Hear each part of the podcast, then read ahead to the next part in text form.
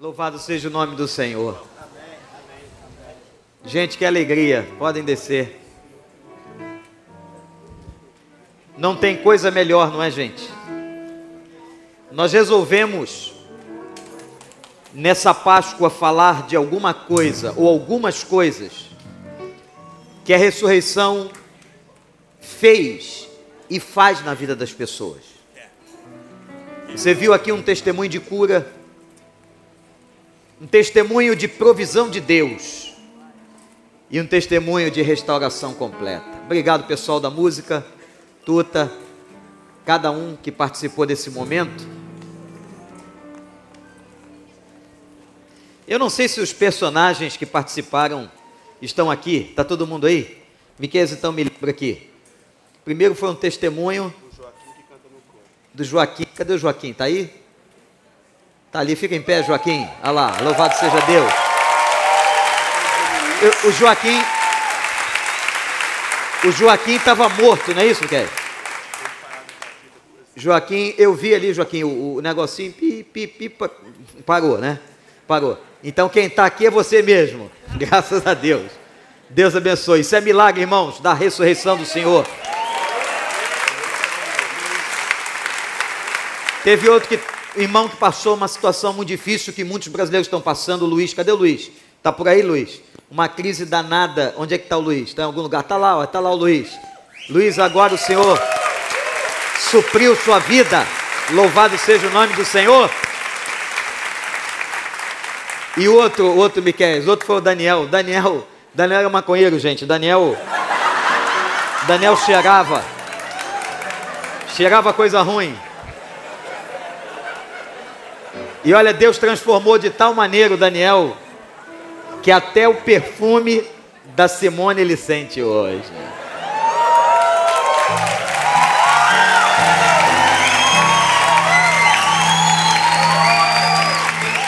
Daniel é uma benção aqui. É o líder de toda a área do Centro de Cuidado Humano. É um exibido. Exibido. Outro dia ele postou lá nas redes sociais um, um ele no avião, de óculos escuros, não sei porquê. Um exibido. Mas Deus tem usado muito a vida desse homem para honra e glória do nome do Senhor.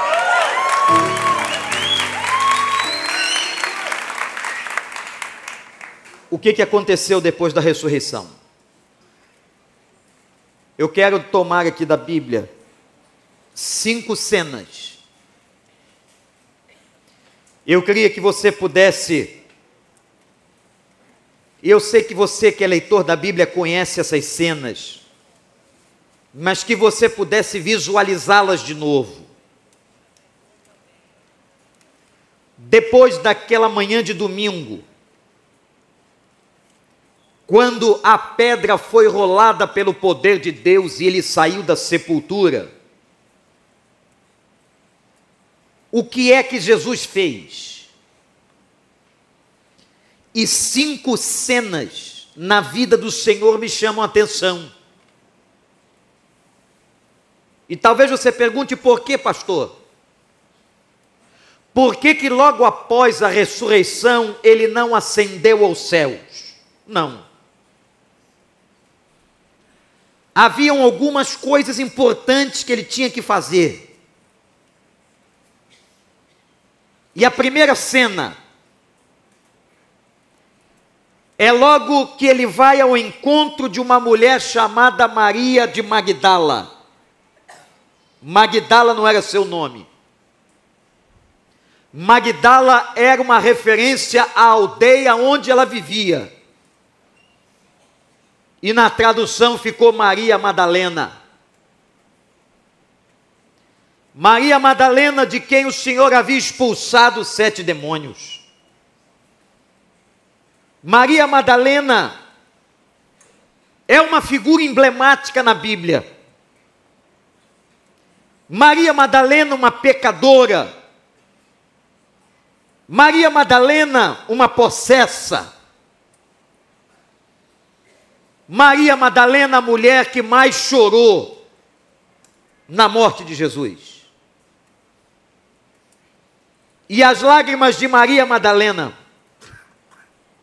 demonstram o quanto ela era grata, Uma das piores coisas na vida de uma pessoa é quando ela não tem gratidão pelos bens que alguém lhe fez, ou os bens que lhes fizeram.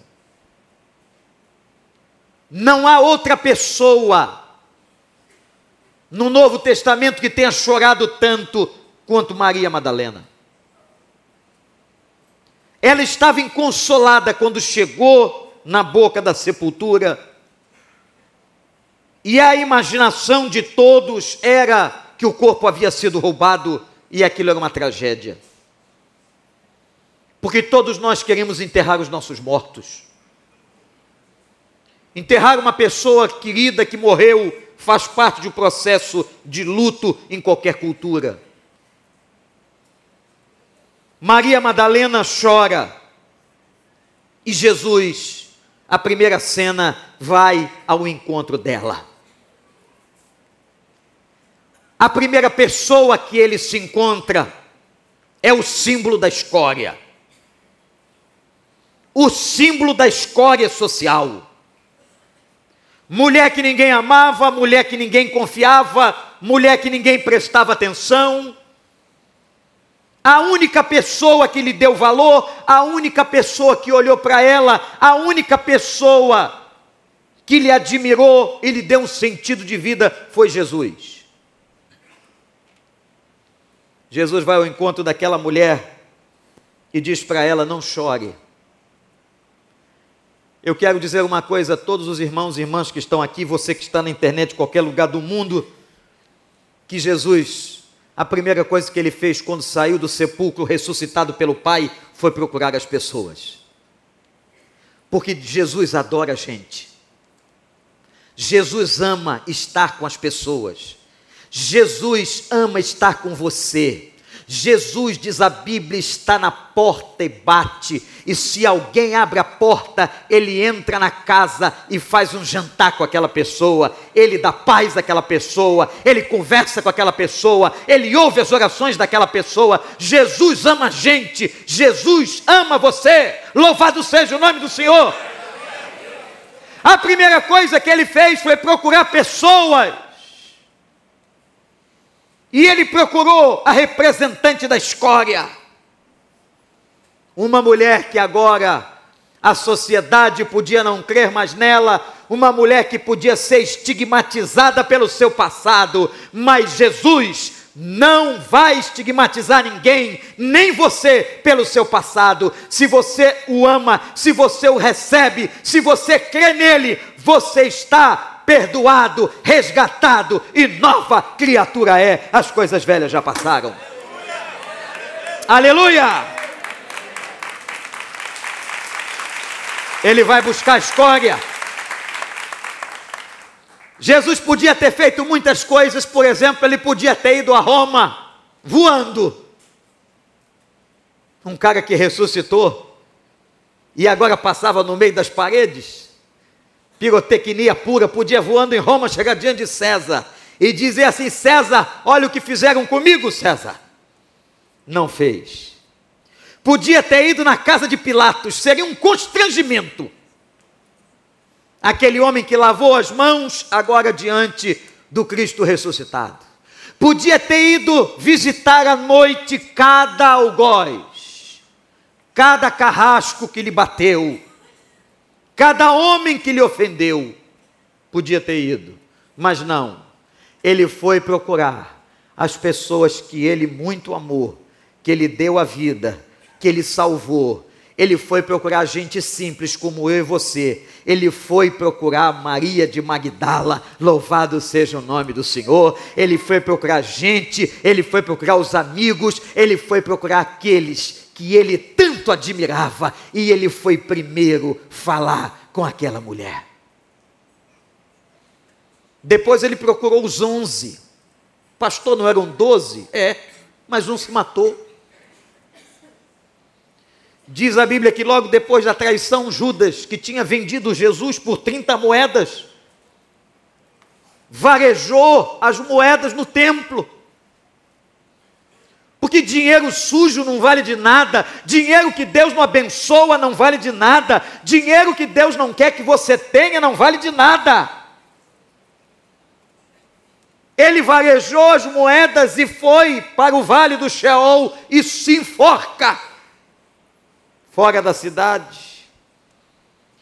Mas os onze ficaram meio ressabiados. Quando uma mulher chega, quando Maria Madalena chegou, e você imagina, não é? A sabedoria de Deus. Olha a sabedoria de Deus, gente. Ele vai dizer para uma mulher o seguinte: Vai, minha filha, e conta para todo mundo.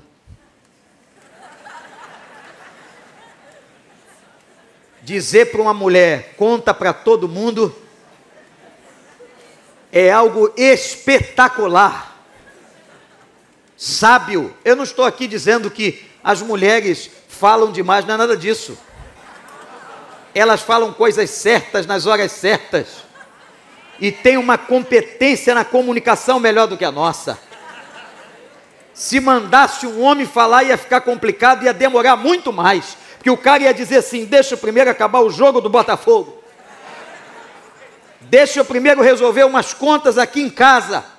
Deixa primeiro não sei o que, vou tirar um sono. A mulher não, a mulher pronta, foi lá para ungir o corpo. E quando o Senhor disse, vai minha filha e conta para todo mundo, em um pouco de tempo, não tinha Facebook, a cidade toda sabia. Louvado seja o nome do Senhor. Olha que maravilha. Quando a boca de uma mulher é usada pela bênção de Deus. Não é não, minha gente? Quando Madalena chegou, e chegou na casa, lá estavam os onze, fazer o quê? Fazer o quê, Tuta? Tá igual vocês aí ó, no canto. Acuado, de preto, luto. Jesus morreu, medo. Nós vamos ser mortos, ou por judeus, ou por romanos, lá no cantinho, e alguém bate na porta. Você está com medo, alguém bateu na porta, pronto haja banheiro na casa, e naquela época era diferente. Era quem? Era quem? Era ela. Contente. Mas até diante dos discípulos a credibilidade de Madalena era pequena. Olha como as coisas aparecem, pastor Daniel até aquela mulher que fora transformada, lavada, redimida, aquela mulher a quem Jesus tanto amava, até ela, lá no fundo do coração, tinham discípulos que não criam na conversão dela. É assim na igreja, muitas vezes, quando a gente olha para uma pessoa e às vezes nutre lá no fundo do coração uma desconfiança, isso é do ser humano, é da nossa podridão. Mas graças a Deus, que o nosso Jesus pode ninguém acreditar em você, Jesus acredita.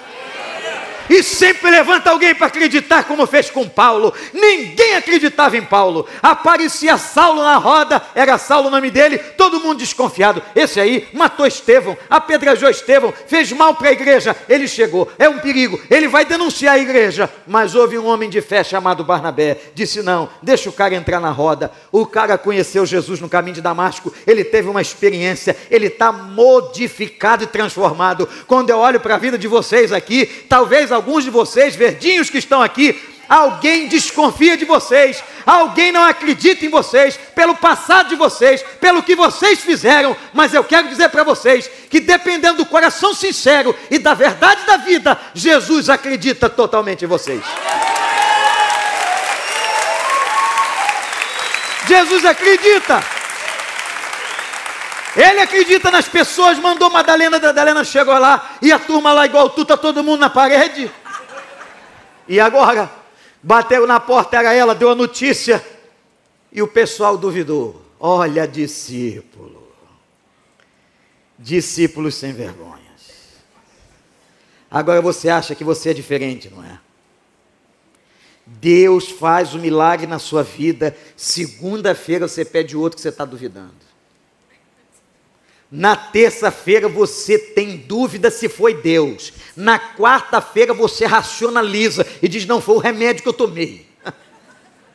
Na quinta-feira justifica que foi aquele especialista caro que você pagou. Na sexta-feira você precisa de um outro milagre. No sábado você está duvidando. Coração de discípulo, coração incrédulo. E apareceu um que abriu o coração e disse: Eu não acredito. Quem é que chega na casa? Jesus. Eu não disse a vocês que ele vai atrás de quem gosta? Primeiro procurou Maria de Magdala. Agora foi na casa dos onze. Por que, que não foi na, na salão do império? Por que, que não entrou na, na, casa no palácio de César? Não, ele foi na casa dos amigos. Olha, a turma devia estar com a cara grande porque Pedro negou Jesus. E agora o tal do Tomé apareceu e disse assim: Eu não acredito na cara de Jesus, irmãos. Eu não acredito que é o Senhor. Mas que é isso aqui? É um clone, alguma coisa? Não acredito. Jesus, vou te dar uma chance, misericórdia. Se você fosse Deus, faria o quê? Fulmina um maldito desse. Acaba com a raça dele, um ser humano abusado. Ser humano abusado. Eu não acredito que é o Senhor. Eu só acredito se eu ver as marcas dos pregos e dos cravos. Misericórdia. E o Senhor, sabe o que o Senhor fez? O Senhor ainda disse: está aqui, Tomé. Ressuscitei nesse corpo para que vocês não duvidassem. Pode tocar, Tomé. Pode tocar que a carne que foi ferida. Pode tocar que a aparência de ferida dos cravos das lanças que estão do meu lado. Olha aqui, Tomé, foi aqui que eu fui ferido. Pode tocar, Tomé. Toca, mas feliz, bem-aventurado é aquele que não viu e creu. Bem-aventurado, Tomé. É aquela pessoa que vai na igreja assim: Eu não vi Jesus, meus olhos humanos nunca viram Jesus, meus ouvidos nunca ouviram a voz de Jesus. Eu nunca toquei no corpo de Jesus, mas eu creio em Jesus, porque Jesus vive, eu creio pela fé, e Ele tem se manifestado vivo na minha vida. Louvado seja o nome do Senhor. Bem-aventurado aqueles que não viram e creram. Jesus gosta de gente. Ele foi na casa de Maria Madalena, ele foi na casa dos discípulos, ele encontra Madalena, vai na casa dos discípulos, e agora, irmãos, ele pega dois. O que é que aqueles dois estão fazendo no meio do caminho? Eram os dois caras que liam Bíblia e não entendiam nada. No caminho de Amaús. Entristecido, chegou Jesus perto deles, eles não reconhecem. Ainda fala assim com Jesus: será que é só você que não sabe da notícia, rapaz? É Jesus está com ele. E Jesus, Jesus tem um humor fantástico. O humor de Jesus tem que ser estudado, pastor Miquéias. Porque outra coisa que Jesus não gosta é crente mal-humorado. Humor é coisa boa, veio de Deus, Deus fez. E Jesus é bem-humorado, ele é capaz de caminhar com a pessoa e a pessoa dizendo: Você não sabe o que está acontecendo, rapaz? Chamou Jesus desinformado. Chamou Jesus desinformado. Todo mundo sabe, só você que não sabe, que mataram o Senhor, que crucificaram o Senhor, e nós estamos aqui.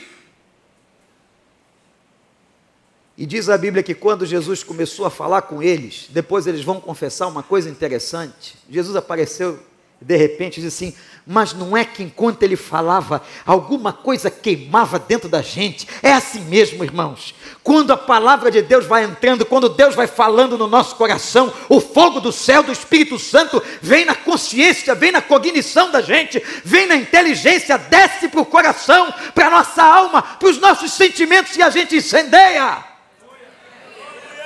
Quem aqui que já não foi incendiado pela palavra do Senhor? Quem aqui já não foi incendiado pela voz de Deus?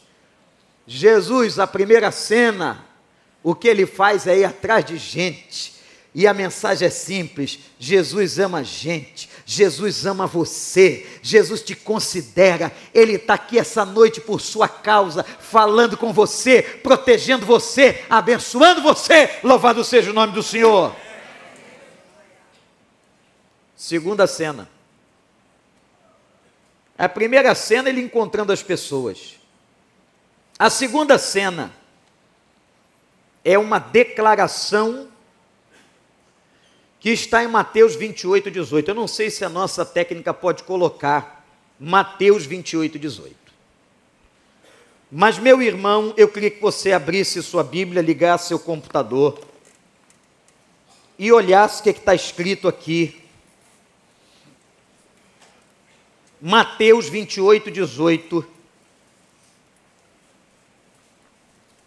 E Jesus faz uma declaração, é a segunda cena, depois de ressurreto, obrigado irmãos, em que ele diz assim: Foi-me dada toda a autoridade nos céus e na terra.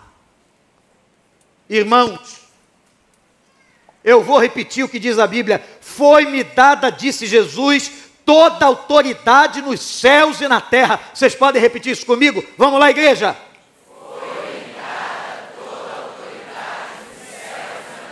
A última palavra é dele. Todo o poder é dele. Toda a glória é dele.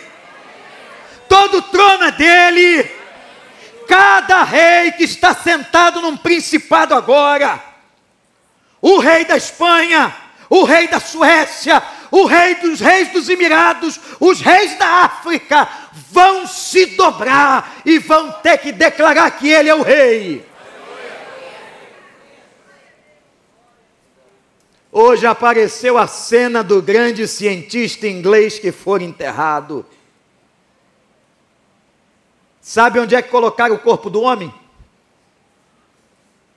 Um corpo afetado por uma doença tão cedo, mas ele ainda viveu pela graça de Deus sem o reconhecê-lo setenta e tantos anos. Seu corpo foi colocado na abadia de Westminster, em Londres, e colocaram o corpo do homem do lado de Isaac Newton. Como um dos principais cientistas da história, e o homem descobriu coisas fantásticas, como por exemplo, que o universo está se expandindo que milhões de galáxias existem, aquele homem passou a vida toda vendo a beleza, o poder, a grandeza, a magnitude de Deus. Não sei o que aconteceu na hora da sua morte, mas até poucos dias ele declarava aos seus discípulos e alunos a não existência de Deus olhava todas as milhares de estrelas, olhava todo o céu, olhava todo aquele universo e dizia: o universo está se expandindo, as leis do universo são fantásticas, a coisa é magnífica. Mas ele não se curvava diante da autoridade de Deus, e eu, meus irmãos, espero e agora eu só posso esperar, porque agora não há mais nada a se fazer, que na hora da sua morte, aquilo que ele viu, aquela natureza, aquele poder, aquela grandeza, aquela beleza, tenha pregado para ele e ele tenha se convertido. Porque se a vida toda, aos setenta e tantos anos, ele não entendeu, com certeza, nessa hora, agora, ele já entendeu que Deus existe e que nas mãos de Deus estão todas as galáxias, todo o universo. O Sol foi Ele que criou, a Lua foi Ele que criou, os planetas foi Ele que criou, a ordem natural foi Ele que criou, as plantas foi Ele que criou, os animais foi Ele que criou, o poder todo nos céus e na terra me foi dado, disse Jesus. Louvado seja o nome do Senhor.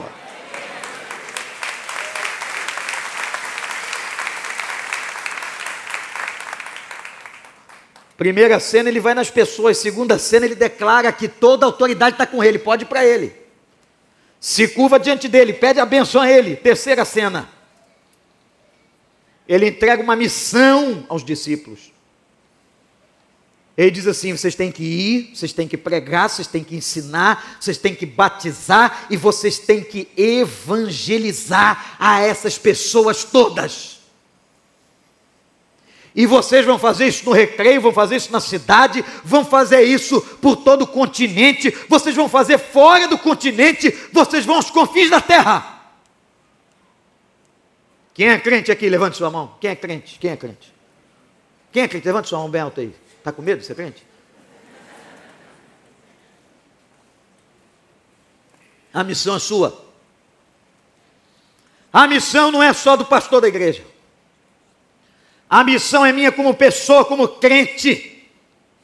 Pastorado é dom, é função. Mas o meu dever, como o seu dever, é pregar as pessoas. É ensinar as pessoas, é batizar as pessoas. Por isso que todos os meses pessoas dessa igreja estão dentro do batistério, batizando pessoas. Louvado seja o nome do Senhor. Eu queria ver você aqui nesse batistério, trazendo um filho na fé, uma pessoa que você evangelizou, uma pessoa que você ensinou sobre Jesus, uma pessoa que você discipulou, que você cuidou e que você vai descer as águas com ela, mostrando ao mundo que Jesus Cristo salva. Essa é a missão e a autoridade da igreja. Primeira cena, ele vai ao encontro de quem ele gosta e ama. Segunda cena, ele declara que todo poder nos céus e na terra estão nas mãos dele. Na terceira cena, ele declara a missão da igreja. Por que vocês existem? Por que eu não levo vocês comigo? Porque cada um que está aqui no seu trabalho, no seu condomínio, no lugar onde passar, é proclamador da mensagem. A quarta cena a quarta cena, eu quero que você olhe agora para o Evangelho de Lucas, capítulo 24. Nós temos quatro evangelhos. Os três primeiros têm a mesma ótica de ver os acontecimentos, só João é diferente. Mas em Lucas 24, há uma declaração, irmãos, das mais importantes daquilo que Jesus faz logo após a sua ressurreição que me chama tanta atenção, parece um versículo perdido no meio de tanta revelação linda. Mas no versículo de número 50, quando ele chega nas proximidades de Betânia,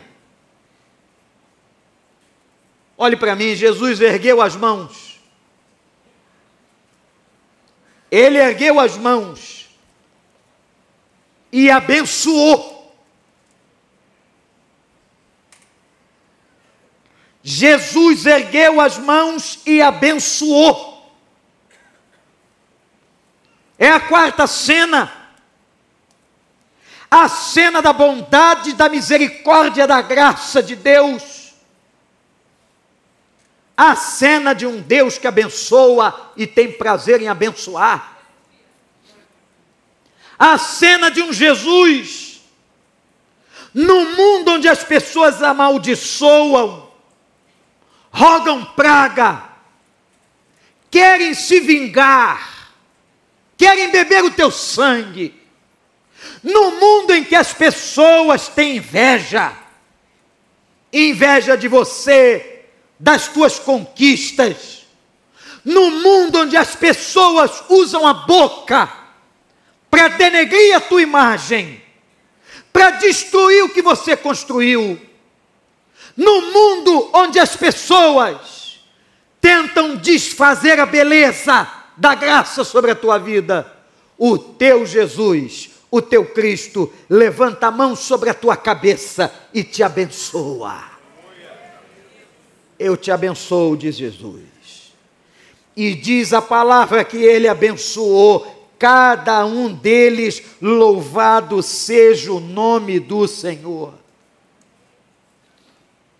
Eu queria que você fosse embora hoje, experimentando essa bênção, porque as mãos do Senhor não estão encolhidas para abençoar, mas continuam estendidas sobre esse lugar agora. Você recebe isso em nome de Jesus? Você recebe essas mãos sobre a tua cabeça. Você recebe essa, essas mãos sobre o teu trabalho, você recebe essas mãos sobre o teu corpo, você recebe essas mãos sobre a tua casa, você recebe essas mãos sobre o teu futuro. Então ouça o Espírito Santo, é o Senhor que fala: Eu te abençoo. E a quinta e última cena, depois da ressurreição, foi a espetacular cena, pastor Daniel, da restauração. Ele gosta de ir na casa dos amigos, ele gosta de dar valor à mulher desprezada, ele declara que ele tem todo o poder no céu e na terra, ele declara o seu amor e entrega aos seus discípulos a missão, mas ele termina diante da coisa que Jesus mais gosta de fazer: é o seu propósito de vida. Ele gosta de restaurar. Ele gosta de restaurar. Eu não tenho o mínimo jeito. Nenhum. Você já viu esses artistas? Na Europa tem muito. No velho continente, aquelas igrejas fantásticas, aqueles museus, aquelas obras, e vem de repente um louco e rabisca e quebra e destrói patrimônio histórico da humanidade. E aí o Estado chama o restaurador. E o restaurador olha para aquela obra tão pequena às vezes, ou aquela obra tão magnífica, como Michelangelo fez, como aquilo que está em Westminster, ou como os quadros do Louvre, e o restaurador pega a sua ferramenta e ele vai restaurando. E, gente, uma restauração. Ah, a gente que é tão ansioso, que quer ver logo a reforma da casa, restauração às vezes leva tempo. E o restaurador fica pegando pecinha por pecinha, raspando e pintando com a tinta adequada, até que a obra que fora adulterada seja completamente restaurada. Tinha uma pessoa que estava totalmente arrasado. Pedro. Sabe por que, que Pedro estava arrasado? Porque apesar de ser humano, era honesto com ele. Ser humano faz besteira, sabia? E às vezes, quando a gente faz besteira, a gente faz besteira em série. Por isso que a Bíblia diz assim: um abismo chama outro, nós somos atrapalhados somos atrapalhados. Você faz uma bobagem, sabe o que é melhor você fazer? Fica quieto, porque você está perto de fazer outra. Fez uma besteira, fica parado. Nem aquela brincadeira, estátua. Porque você corre o risco de dizer uma outra coisa pior ainda. De ter uma atitude pior do que a primeira, estátua. Pedro foi fazendo besteira em série. Chegou no, no pátio, mentiu, mentiu duas vezes. A mulher reconheceu ele, você não estava com ele, estava assim, você estava com aquele Galileu. Eu? Eu não. Mentiu, seguiu Jesus de longe, se afastou. Um abismo foi chamando o outro, até que ele fez o pior. Não podia ser pior. Sabe o que é pior? Quando um líder, começa a liderar pessoas para o mal. Não tem coisa pior. Nessa viagem que fiz agora, alguns viram um vídeo. Eu pude visitar o tribunal de Nuremberg, lugar onde os nazistas foram condenados por todos aqueles homens e aqueles países aliados que julgaram as atrocidades de Hitler. E tem uma foto que me chamou a atenção naquela cidade de Nuremberg, naquele tribunal, doutores advogados que estão aqui. As peças de direito estão lá, os motivos condenatórios, mas uma cena daqueles homens maus e poderosos, todos eles foram enforcados, e a foto que tiraram era ainda da corda do pescoço e do corpo estatelado no chão. Aqueles homens com tanto poder que acharam de fazer com Hitler uma raça pura, discriminando e matando judeus. Esqueceram que um dia a história e o mundo vai cobrar. Vai cobrar. E Pedro estava lá, e a última que ele fez foi chamar os discípulos e liderar os discípulos assim: vão pescar, vão. Mas Jesus tinha dado uma ordem: nunca mais vocês vão pescar, vocês serão pescadores de gente.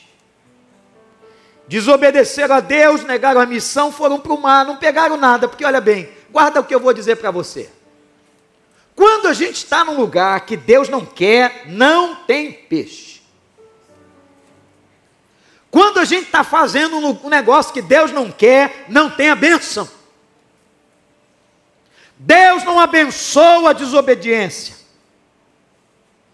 Passaram a noite Aí depois que Jesus encontrou Madalena, depois que Jesus encontrou os dois no caminho de Emaús, depois que Jesus encontrou os onze em casa, depois que ele apareceu a muitas pessoas, ele agora vai na praia e começa a dizer assim: joga para outro lado, joga a rede para outro lado. Aí no barco, pescador, gente especializada diz: como assim? Conhecemos essa praia como ninguém, estamos aqui o tempo todo, agora vai aquele homem mandar a gente jogar para outro lado. Ah, joga, a gente não está perdendo nada. Não pegamos um peixe, jogaram para o outro lado. Voltaram 153 peixes grandes. Porque o homem que deu a ordem não foi um homem comum, era Jesus de Nazaré ressuscitado. Aleluia. Onde você joga a tua rede, meu irmão?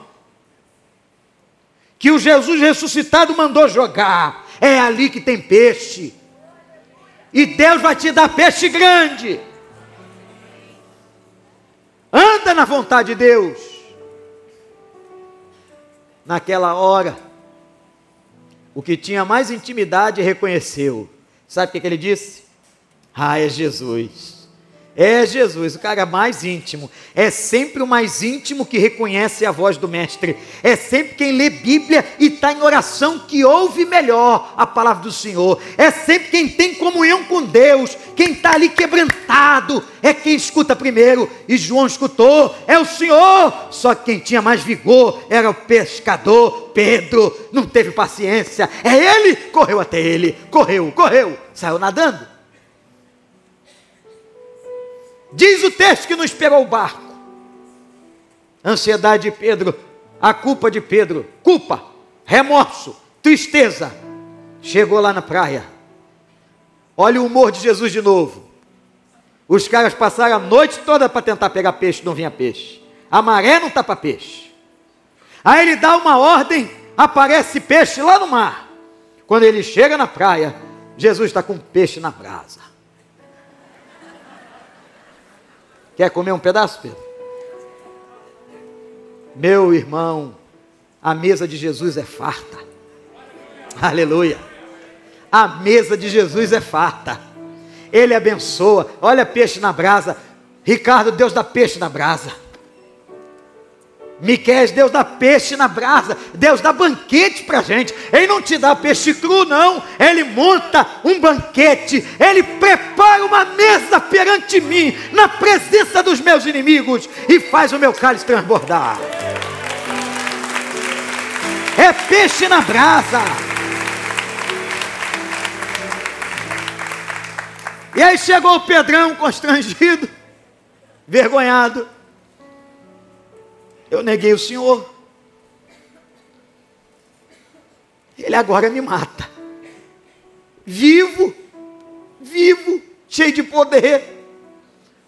Eu vi esse homem ser sepultado, crucificado, até que ele vai me matar, vai me destruir. Eu faltei com reverência, com respeito à sua bondade, ao seu amor, à sua graça. O amigo dele chegou perto dele e disse assim: Pedro, Jesus dizia: Pedro, Pedro, Três vezes, né, Pedro? Três vezes você disse que não, você não me conhecia. Pedro, você me ama. Segunda vez, gente, deve ter rasgado, Pedro. Rasgado, rasgado, Pedro. Você me ama, Pedro? Interessante que os discípulos ainda estavam lá vindo para a praia. Uma coisa fantástica. Uma coisa fantástica de Jesus. Ele nunca expôs ninguém. Esse negócio, as igrejas doidas por aí dizendo que tem que expor pecado aqui na frente, coisa de maluco. Que a igreja tem que ver uma exibição de tragédia na vida dos outros. Que isso?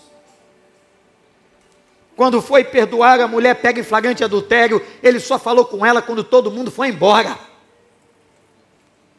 E antes que os discípulos chegassem na praia, porque Jesus não expõe ninguém, Pedro, tu me ama?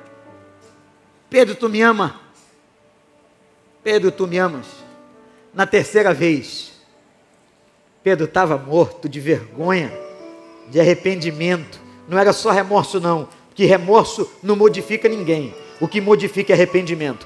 Ele estava arrependido e ele diz assim: Senhor, tu sabe tudo, o Senhor sabe, eu não posso esconder meu coração.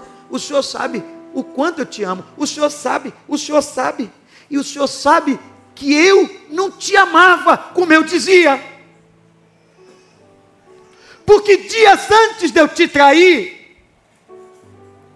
quando o Senhor disse que ia morrer, eu levantei no meio de todo mundo, lembra dessa passagem? E disse assim: Eu não vou deixar, eu jamais te negarei, eu jamais te abandonarei. Foi Pedro que disse. Mas ele agora está de cabeça baixa moído. Tem gente que Deus precisa moer. Moer para o seu próprio bem. Moer para quebrantamento. Moer.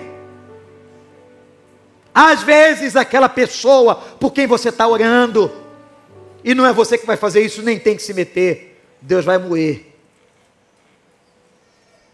E disse Jesus: às vezes é melhor entrar uma pessoa no céu sem um braço sem um olho do que perder a vida toda no inferno. Pedro, moído, moído, confessa.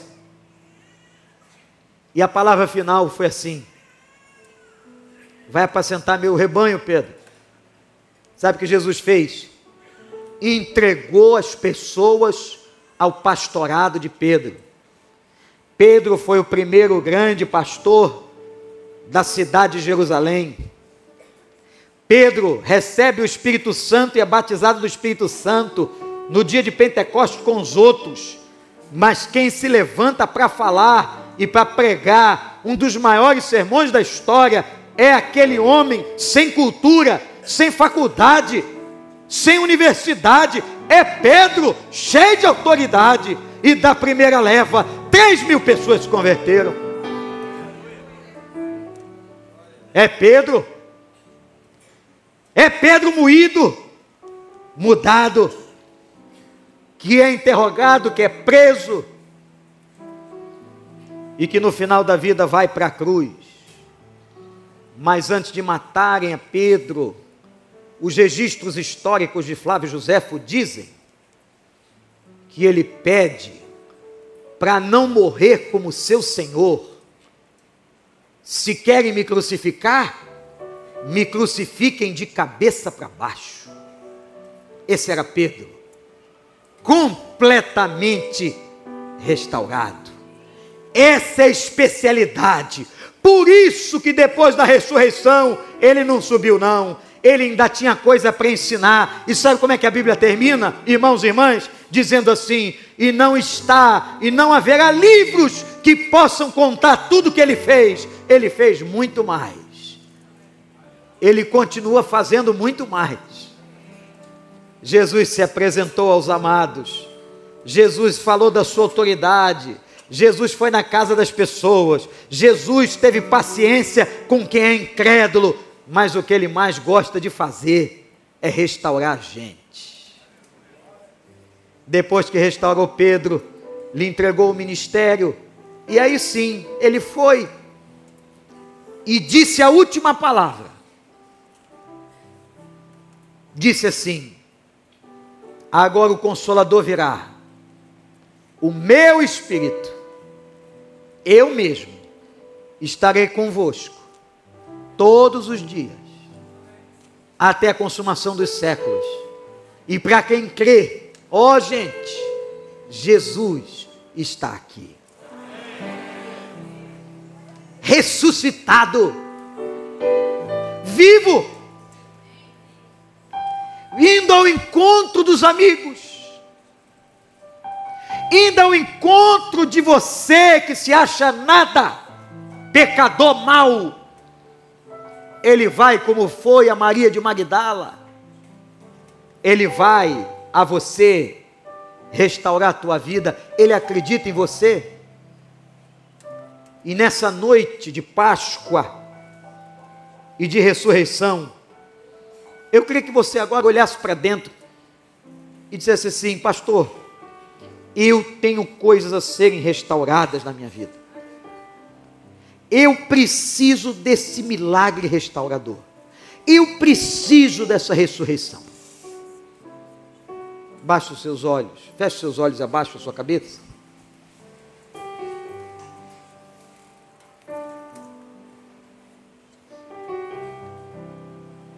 Você talvez, como Pedro, você talvez como Magdala, Maria de Magdala, você talvez como Tomé, incrédulo, ferido, envergonhado. Mas você vai dizer assim agora, meu amigo, minha amiga, você vai dizer assim: Senhor, eu preciso da tua restauração. Eu preciso que o Senhor me restaure. Eu preciso, Senhor. Faça essa oração agora, clame, clame, clame. Se quebrado ferido estás e o pecado é pesado demais, Jesus te chama.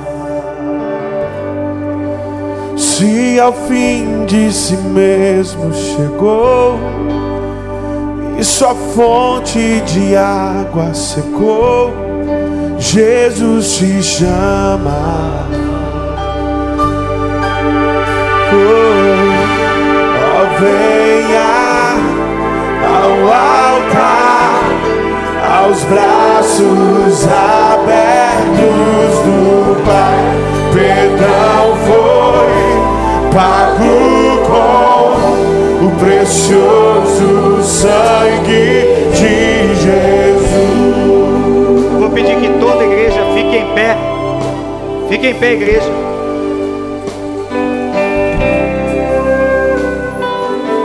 Tem alguém nessa noite aqui precisando de restauração de Deus, na sua vida, na sua casa, eu vou pedir que você venha aqui orar comigo, a esse Jesus que está aqui, e veio hoje ao teu encontro, sai do teu lugar, enquanto a gente canta, eu vou te esperar aqui na frente, para nós clamarmos ao Senhor pela tua vida, graças a Deus. É você e Ele. Deixa a culpa e o erro para trás. Pode vir. Venha hoje, não esperes mais. Jesus te chama. Vem. Vem. Sua tristeza troque por prazer. Nova vida das Pode vir. cinzas vai ter. Jesus te chama. Oh, oh, oh, venha ao altar, aos braços abertos do Pai. O perdão foi pago com o precioso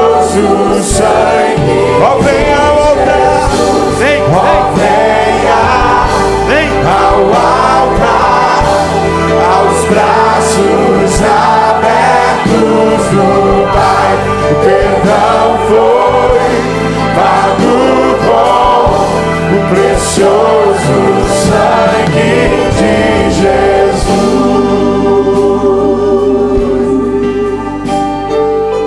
Igreja, estende as mãos para cá.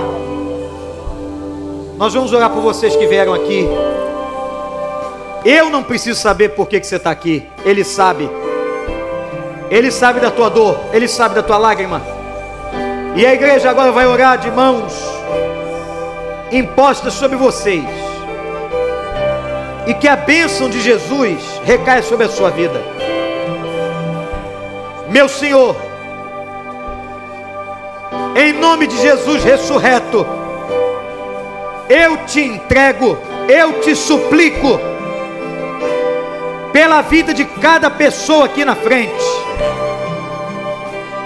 Tu sabes por que choram, tu conheces o coração, meu Deus, meu Pai. Opera uma obra de restauração, como o Senhor fez com Pedro opera uma obra de transformação como Maria Magdala. Opera, Senhor, uma obra de fé, como fizeste com Tomé. Que haja cura nessa noite, quebrantamento nessa noite, salvação nessa noite, em nome de Jesus. Eu te entrego essas pessoas. Nós nos entregamos agora, Senhor. Nós entregamos cada família aqui representada. Que a tua graça, que a tua bênção, que o teu amor esteja sobre eles, agora e para sempre. E todo o povo de Deus diz: